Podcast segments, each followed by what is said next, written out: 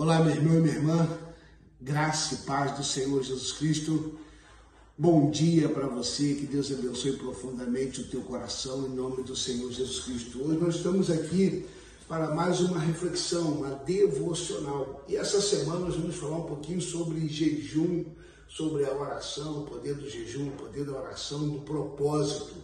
Em nome do Senhor Jesus, eu creio que Deus irá fazer grandes coisas nós, da Igreja Metodista em Palmeiras, entramos 21 dias de propósitos, então você vai estar passando o calendário semana a semana. Essa semana, a partir de hoje, dia 3, meia-noite, durante toda essa semana, nós vamos de meia-noite a meio-dia, um propósito de jejum.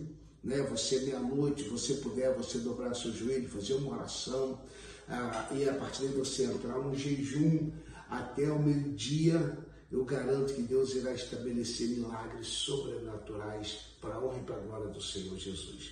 Eu quero compartilhar um texto que está em Jonas, capítulo 3, versículo 3. Diz assim a palavra do Senhor Jesus. Jonas obedeceu a palavra do Senhor e foi para Nínive, em uma cidade muito grande, sendo necessário três dias para percorrê-la. Jonas entrou na cidade e a percorreu durante um dia, proclamando da Daqui a 40 dias Nínive será destruída. Os ninivitas creram em Deus, proclamaram um jejum e todos eles, do maior ao menor, vestiram-se de pano de saco.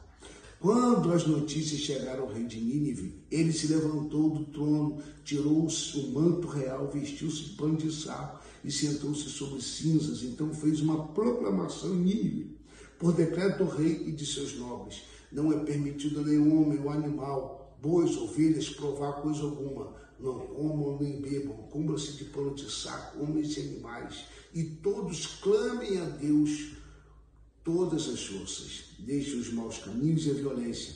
Talvez Deus se arrependa e abandone a sua ira e não sejamos destruídos. Tendo em vista o que eles fizeram e como abandonaram seus maus caminhos, Deus se arrependeu e não os destruiu como tinha ameaçado. Queridos, olha só que interessante, Jonas recebe uma palavra de Deus. Ele diz que a maldade de Nínive chega ao coração do Senhor Deus já não suporta mais e manda uma notícia para Nínive: vocês serão destruídos. Deus irá destruir essa cidade, Deus irá acabar com essa cidade. Ele diz que Jonas percorre um dia declarando que Deus irá destruir a cidade. O povo já começa a proclamar um jejum, o povo veste-se pano de saco e começa agora a jejuar e a clamar a Deus por misericórdia. Isso chega no ouvido do rei. O rei rasga suas vestes, o manto real, e agora manda que todos agora parem, bois, ovelhas, animais, Ninguém mais, todo mundo agora para de comer, vão proclamar um jejum. Ele, e ele fala, sempre uma frase interessante, para talvez, para que talvez Deus se lembre, Deus olhe para nós e Deus mude de ideia, Deus se arrependa de destruir a gente. E a Bíblia diz que Deus, ao ver que eles abandonaram, deixaram o mau caminho, Deus volta atrás e não destrói a cidade. Que fez a diferença na vida dessa cidade? Não foi o rei, não foi o louvor, o que fez a diferença foi um povo inteiro entrar num jejum e num clamor. Queridos, eu creio profundamente que o meu jejum, o teu clamor, pode mudar a nossa história. Deus ouvia nossas orações. Pastor, o que é um jejum? Um jejum é abstência de alimento, é você se abster de se alimentar por um período, é você deixar de se alimentar. Então, essa semana, essa primeira semana, nós agora vamos entrar a partir de meia-noite, meia-noite até o meio-dia, sem alimento algum, não vamos comer nada. Está decretar agora, está decretado um jejum.